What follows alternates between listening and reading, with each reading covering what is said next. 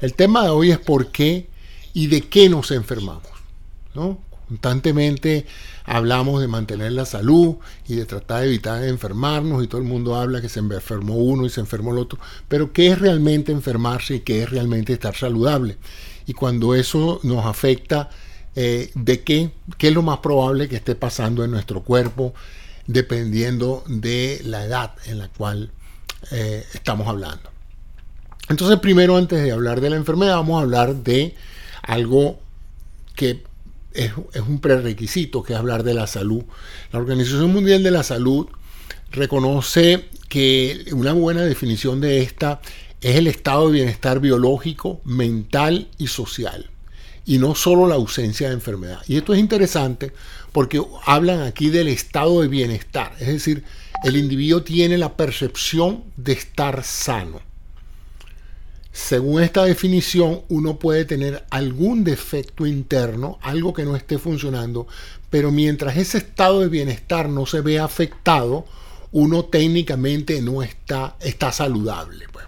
Entonces, y esto va a ser una consideración importante, como van a ver más adelante.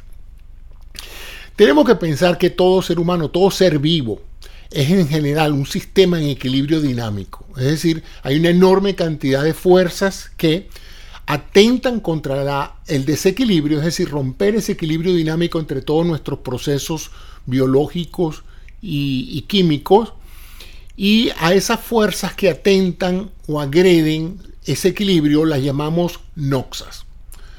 Y para mantenernos vivos, para mantenernos sanos, el, el, cuerpo, todo organismo vivo, tiene una serie de recursos biológicos que nos defienden y son los que permiten en un momento dado recuperar ese equilibrio una vez que hemos sido o hemos, nos hemos visto afectados por esas noxas. Entonces, en general, podríamos decir que una enfermedad es la pérdida de ese equilibrio, la pérdida de ese equilibrio entre nuestras fuerzas manteniendo sano y agentes externos tratando de desequilibrarnos o de enfermarnos. En ese sentido, cabe la definición de enfermedad como toda aquella alteración de procesos biológicos por parte de un agente causante. Y esto es interesante. Fíjense la presencia de un agente que causa la enfermedad. Y estos agentes causantes, dependiendo del área de la salud que afecten, pueden ser agentes causantes de tipo biológico, de tipo mental y de tipo social. Fíjate que en, este, en esta nueva concepción de la salud se habla de agentes causantes de enfermedad social y más adelante vamos a ver un poco qué impacto tiene esto en la salud biológica y en la salud mental.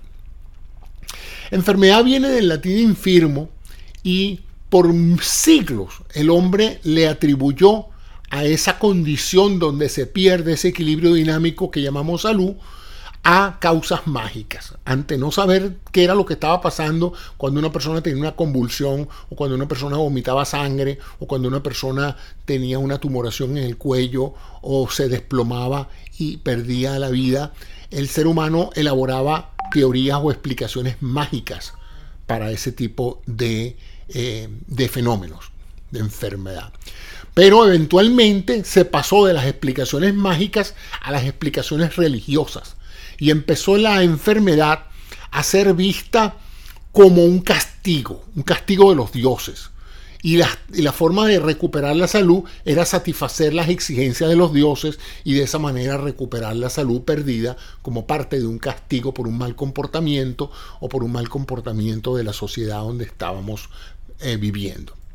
Más adelante, en la evolución de la relación del hombre con la enfermedad y la salud, empieza el hombre a ejercer lo que se llama el razonamiento empírico, es decir, a decir, bueno, mire, yo no creo que esto sea producto nada más de dioses o de causas mágicas, yo he observado que, y entonces empieza a hacerse una serie de conjeturas en función de las observaciones que los seres humanos hacían sobre el proceso de enfermedad y sobre las posibilidades de cura, qué cosas mejoraban la salud y qué cosas agravaban la salud.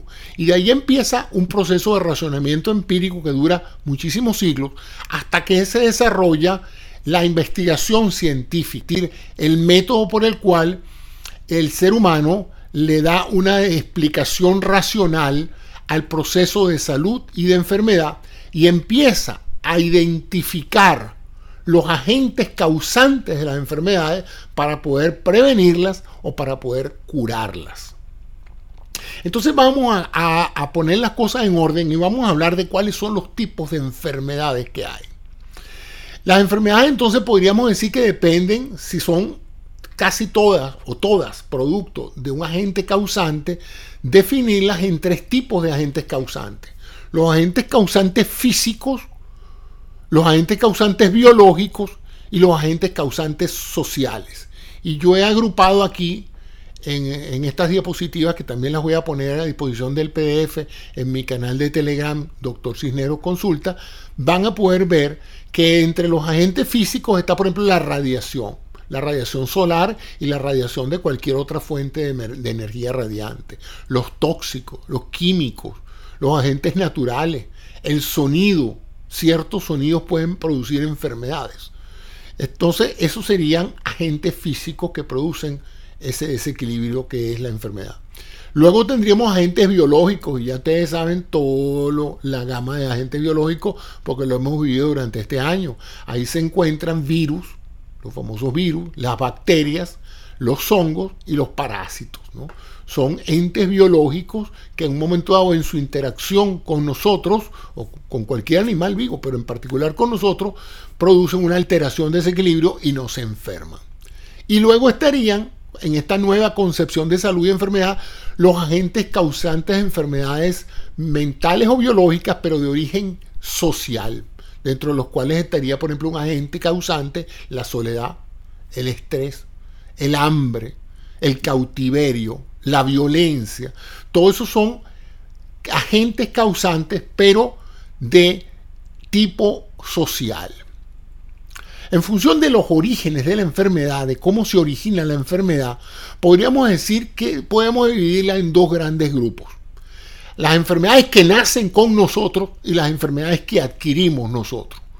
Las enfermedades que nacen con nosotros, o también llamadas algunas enfermedades hereditarias, son aquellas que vienen en el código genético que nos ha hecho vivos. En otras palabras, en esa en ese barajeo de cartas que representa la unión del espermatozoide de mi padre con el óvulo de mi madre, surge mi primera célula. Y en esa célula viene una serie de instrucciones genéticas en una molécula que llamamos ADN y que allí está representada toda la cadena evolutiva, toda, todo lo que hemos traído desde que evolucionamos de seres unicelulares a lo que somos hoy y por supuesto todas las trazas genéticas de nuestros ancestros, de nuestros tríos, de nuestros abuelos, etc. Todo eso está allí representado porque ese es nuestro bagaje y ahí están todas las instrucciones que van a definir nuestro aspecto físico, nuestro cuerpo, peso, estatura, talla, color de pelo, todo lo que va a configurar lo que somos, pero también la manera en muchos sentidos de cómo pensamos porque vamos a encontrar allí que vamos a tener reflejos, reflejos ya que nacen congénitos, por ejemplo el reflejo de mamar, el reflejo, los reflejos tendinosos aquilianos, esa capacidad que tiene usted de tocar una olla caliente y retirar el brazo, eso no hay necesidad de aprenderlo, esos reflejos están allí, vienen condicionados por el proceso evolutivo. Entonces todas esas cosas van también a determinar no solamente cómo vimos, cómo vivimos, cómo pensamos y cómo actuamos en los términos de personalidad, por eso es que muchas veces uno dice, él tiene la personalidad de su abuelo, bueno, porque de una u otra manera la influencia genética está allí y en muchos aspectos, ¿no? Pero además de eso, vamos a también a darnos cuenta de que hay una serie de switches biológicos en esos genes que van a determinar la probabilidad, y digo la probabilidad de que nos den ciertas enfermedades o inmediatamente durante la gestación intrauterina o más adelante en el transcurso de la vida. Entonces, esas enfermedades que vienen en nuestro código genético, nosotros las llamamos enfermedades hereditarias. Pero esas no son las únicas enfermedades con las cuales podemos nacer. Hay otra serie de enfermedades ya no hereditarias porque no vienen en el, ADN, sino que son enfermedades que se producen en, en esos nueve meses de gestación, donde los órganos pueden cometer errores en el seguimiento de esas instrucciones y puede producirse entonces malformaciones congénitas.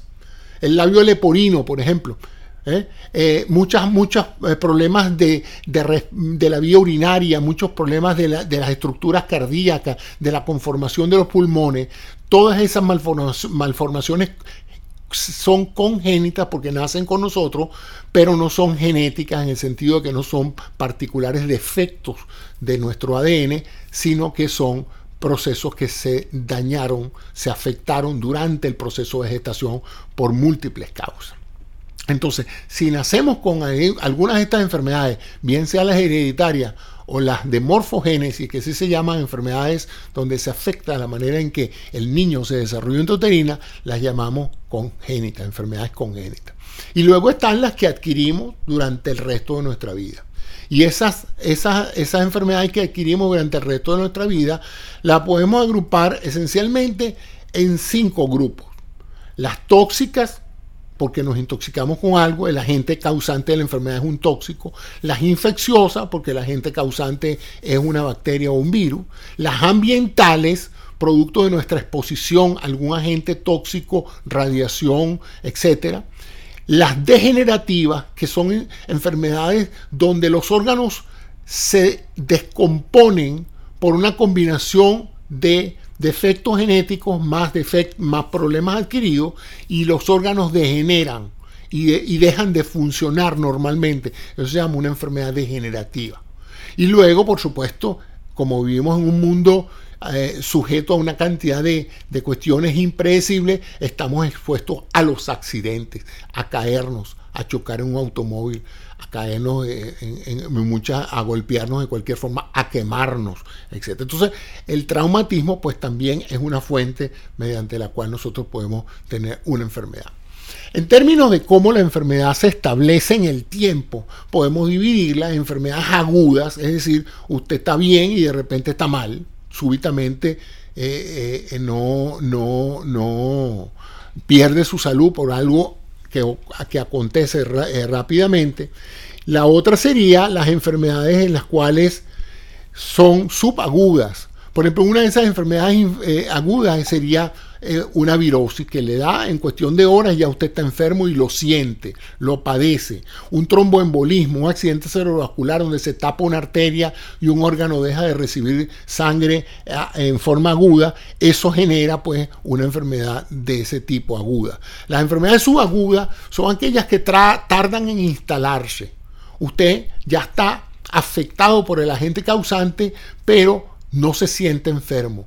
Toma a veces semanas o meses hasta que usted empieza a darse cuenta de que está enfermo. Por ejemplo, la tuberculosis, una infección como la tuberculosis, usted puede infectarse, pasar meses infectado, no darse cuenta, infectar a otras personas hasta que empiezan a aparecer los síntomas y es cuando usted empieza a sentirse mal y a darse cuenta de que está enfermo porque se ha perdido ese equilibrio dinámico entre usted y sus sensaciones biológicas, mentales y sociales. Las infecciones intestinales, algunas también pueden tardar tiempo hasta que las personas se, hacen eh, conscientes de que están enfermas. Y luego tenemos las enfermedades crónicas. Eh, son esas enfermedades que aparecen poco a poco, tardan años en instalarse, empiezan a atacar órganos y sistemas, pero usted no se ha dado cuenta a menos que usted vaya a un médico, a menos que usted tenga una consulta preventiva que detecte la enfermedad en su etapa temprana. Un ejemplo clásico de este tipo de enfermedades es la diabetes, por ejemplo, donde usted puede empezar a tener aumento progresivo del azúcar en sangre, aumento progresivo de la resistencia a la insulina y usted no se entera. Usted no sabe lo que está pasando, usted sigue viviendo su vida normalmente. Si cualquiera le pregunta, ¿cómo está José Antonio? Perfecto, yo me siento bien y se siente bien, sin embargo hay algo que está pasando en su metabolismo, hay algo que está pasando en sus sistemas de equilibrio que está compensando eso para que usted se sienta bien, pero usted ya está enfermo. Y por supuesto, la hipertensión arterial, la artritis reumatoide, todas estas enfermedades pueden empezar a progresar y tardar años hasta que la gente se percata de que hay una alteración y que debe buscar ayuda médica. Entonces, esas enfermedades se llaman enfermedades crónicas porque también muchas de ellas no se resuelven fácilmente y tienen el inconveniente de que van a tener la necesidad de usted acostumbrarse a vivir con esas enfermedades, ¿no?